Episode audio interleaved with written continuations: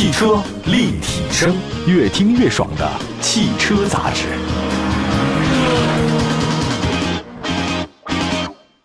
买好车，买便宜车，就上有车以后 APP。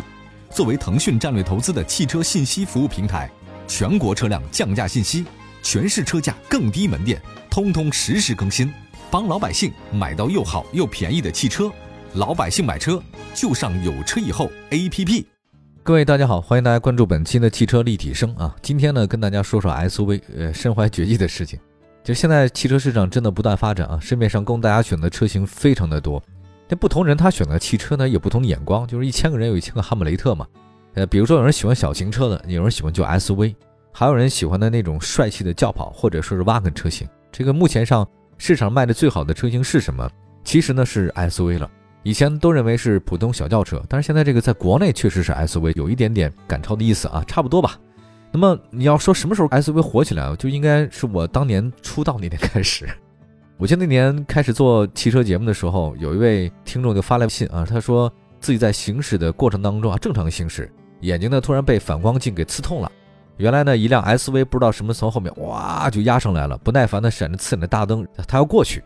啊，那个听众就说啊，怎么能这样呢？你不要规定使用大灯，这太缺德了，没有车德。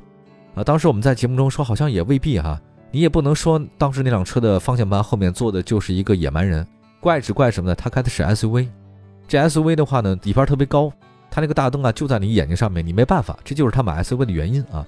那年是二零零三年，二零零三年呢是被中国业界称为是 SUV 的一个市场的元年。虽然当时整个 SUV 在市场的贡献对整个中国汽车市场来讲是很小，但现在基本上可以对小轿车是一比一了啊，差不多。那当时呢，还有人说，为什么在这个西方国家，它这个 SUV 呢是第二辆车，在咱们这儿呢却掀起了家庭的浪潮？原因非常多。总结了一下，呃，路可能是其中一个，但是我觉得它视线特别好，然后呢开起来比较霸气，占用空间比较大，这个确实是我们很喜欢的一个原因啊。今天我们要说起来买 SUV，皮实耐用的肯定买日系，像丰田、本田、马自达，对吧？还有日产。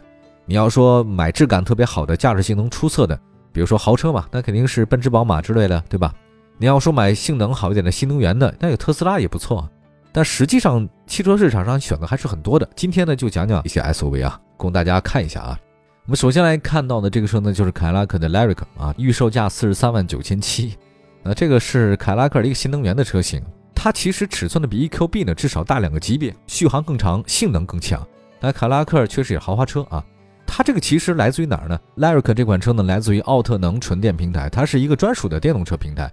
Lyric 呢在外观内饰方面它是电气化的，比较有科技感，前脸会发光啊，续航可持续升级等等啊。那目前呢 Lyric 呢最大的功率是两百五十五千瓦，最大扭矩四百四，CLTC 的循环工况下续航里程达到六百五啊，它其实比较有卖点。啊，我见过这个车型，在车展上，外形是很酷啊，特别像概念车哈。它让我印象特别深的充电口，大家觉得充电口会在哪儿呢？实际上是在驾驶位的这个左边，左前轮的上面轮眉那个附近有一个凯迪拉克小标志，哎，挺酷的啊。我一直找这个充电口在哪儿呢，找不到。后来那工作人员说，你摁一下那个凯拉克的标志，就在你的左车门开起来旁边那个小标志，一摁下去，十来公分的一块板歘抬起来，人往前开，哎。就一下看到特别漂亮的一个很拉风的一个充电口，还是挺有卖点的哈。然后问他说这怎么关呢？他们跟他说您拔了那个之后，它自动就关上哦。因为当时是车展嘛，没有办法去现场充电。但是我觉得它这个还是我目前见过比较酷炫的一个充电装置了啊，很高科技十足的。Lyric 的这个车呢定为中大型 SUV，长呢是五米的，这非常大，宽一米九，然后高一米六三，轴距是三米多。你相比那个奔驰 EQB 四六八那个长度啊，尺寸大不少。但这个也不难理解，因为 EQB 的定位呢，它是紧凑 SUV，因为尺寸较大。凯迪拉克这个 Lyric 的空间表现也是相当可以的。它是豪华车啊，它不仅内饰用料很考究啊，啊，全系标配三十三英寸的环幕式超视网膜曲面屏幕，分辨率据说达到九 K 啊。它这个豪华加科技的内饰啊，脱颖而出。那如果各位想购买纯电的这种 SUV 的话，对豪华性能、续航、安全、空间方面都有要求。凯迪拉克的 Lyric 这个车是一个非常值得关注的老牌豪华，对吧？基于纯电的专属，更重要的价格的话呢，这个四十三万九千七啊，我觉得像是一个概念车的量产车。好，我们下一个再说说这福特出品的纯电跨界 SUV Monster March E 啊，这个好像说过，它继承了野马的野性，外观设计来看好像比 Model Y 那个有层次感，定价呢比刚才说凯迪拉克那便宜啊，这才是二十六万五。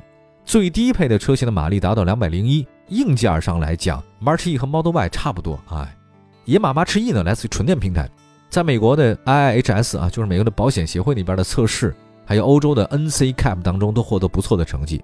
它的那个车身结构用量上很好，除了安全性不错，电机的电池的兼容性也很好。March E 呢有两百零一千瓦、两百二十四千瓦、三百五十九千瓦可以选择，续航里程呢大概有四百多、五百多，还有六百多，大家可以根据不同选择嘛。当然你续航里程越长，它就越贵。我们前面已经说过了，野马的 March E 的外观和 Model Y 是真的不一样的风格，内饰差别太大了。这个车的内饰是什么？用织物和亮色板。Model Y 的更多是科技感，那科技感的话更多是硬的那种塑料多一点。那它有一个十五点五英寸的大屏，有一个 S 1 AC 加系统，人机交互和娱乐表现很不错。那在辅助驾驶方面，March E 达到 L 二级的水平，这跟 Model Y 没有选装 FSD 辅助包的水平差不多。呃，相比外观比较简洁，Model Y，March E 的设计感更强一些。那底盘调教方面，福特也是高手，车辆驾驶感觉不错。那你要说这个车能从那个 Model Y 能抢更多份额吗？不好说，还得再看。我们再来看比亚迪唐的新能源吧。啊，指导价呢，这个是十八万九千八到三十一万四千八。那最近一段时间，比亚迪的这个插电哇，火的不得了啊！这个甚至因为拿不到车，被消费者投诉上榜了。我见过因为发动机、变速箱的，有因为这个配置不太好的。那没想到这个呢，居然一提不到车也投诉哈，确实这个车太火。唐呢是比亚迪的一个明星产品了，那做到一个就性能跟油耗的平衡，亏电油耗呢是百公里六升，零百加速只要四点三秒。比亚迪唐的新能源 DM 的技术一共是两个线，一个呢是以节油为主的 DMI，它搭载 1.5T 发动机加插电混动，亏电油耗呢是百公里六升。还有第二个呢，它的路线是以性能为主的 DMP，这个搭载 2.0T 的发动机加插电混动，系统最大功率四百三十一千瓦，零百加速四点三秒。这个不是追求动力的车型，但是唐 DMI 的动力也不差。零百加速呢是八点五秒，作为一款自主的品牌车型，我觉得比亚迪唐新能源的配置还是挺丰富的。低配的车型呢都配备了 AEB 的主动刹车、三百六十度的全景影像，还有主副驾驶的电路调节等等。还有唐新能源呢，作为比亚迪的旗舰 SUV，外观、配置、动力方面基本上让人很满意。这款车的内饰好像是还挺厚道的啊。但你说唐 DMI 吧，跻身二十万以上的新能源 SUV 市场的主流车型，消费者特别认可。如果特别在乎油耗和动力性的话，我觉得比亚迪的新能源，尤其它插混这方面，特别特别适合大家的要求。卖的当然也挺火，需要等。如果你能等的话，一会儿呢还有另外一个我比较喜欢身怀绝技的 SUV 的车型啊，都是国产自主品牌的，很不错。马上回来。汽车立体声。继续回到节目当中，这里是汽车立体声。我们的节目呢，全国几百个城市呢都能听得到，线上线下同步播出啊。我们今天跟大家说说几款身怀绝技的 SUV。刚才说到那几款车都很好，唐呢是因为买不到，大家投诉。那接下来这个车呢，我估计也是买不到。坦克五百，它订单真的火呀，呃，预售价是三十三万五到三十九万五。坦克三百在市场上获得了成功，然后就跟那个电影似的啊，你第一集卖的特别好，票房很高，那你肯定会拍第二集的。对吧？骇客帝国都拍第四集了，是吧？所以坦克三百呢，在市场上获得了非常大的成功。长城汽车就增加了坦克五百，依然是硬派越野。就大家呢看起来都说它那跟那丰田兰德酷路泽很像，这也不是问题嘛。很多人喜欢它，因为现在国内的硬派越野车真不多，三十万左右的车型那太少了。硬派越野，那坦克五百呢，打破了这个国产高端越野车的一个空白，让一部分喜欢硬核的小朋友把目光从丰田、从吉普、牧马人给移开了。有人认为呢，坦克五百预售价太高，但是目前看起来的话呢，似乎定价没有那么离谱。坦克五百呢，采用 3.0T 发动机加 9AT，在小排量当道的现在啊，3.0的六缸发动机真的很少了，大家且行且珍惜。六缸机，3.0T 发动机大功率两百六，峰值扭矩五百。坦克五百呢是非承载式车身啊，这个必然是越野利器都是非承载的。前悬架是双叉臂，后悬架是整体桥，接近角呢是二十九点六，离去角是二十四。纵向通过角是二十二，最小离地呢两百二十四，涉水深度八十公分啊，快一米了。整体通过性很好。坦克五百呢有两种风格啊，你看你喜欢哪个？一个是运动，一个是豪华。啊，运动呢主打越野，后面有小书包啊，这是备胎。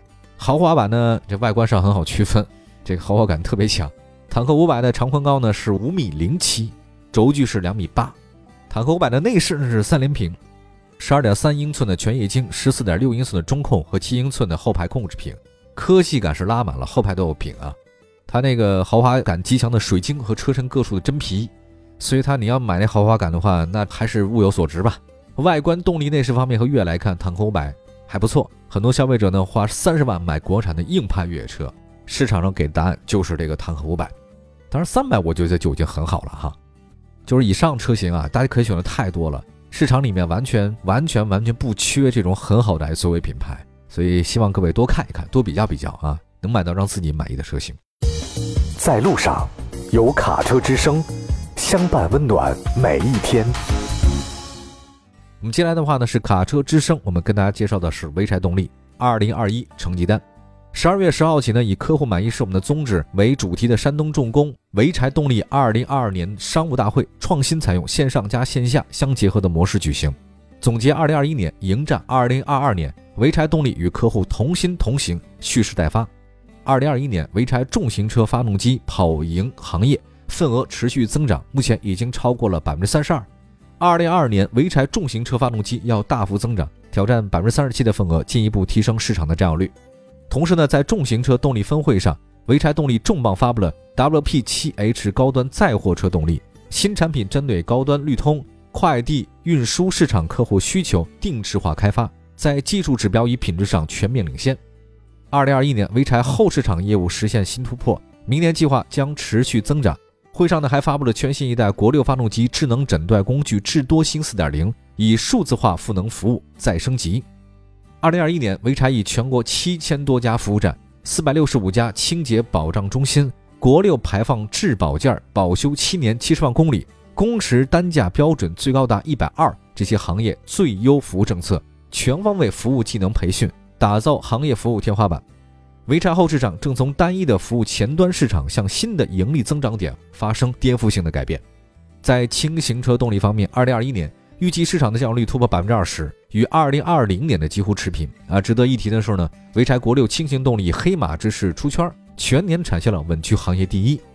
那么在这次呢轻型车动力峰会上，潍柴重磅发布了一全新一代的 WP 二点五 N 高端蓝牌轻卡旗舰动力。针对蓝牌轻卡新规，潍柴定制化开发2.5升轻卡发动机，额定功率160马力，最大扭矩450牛米，八大产品亮点引领高端。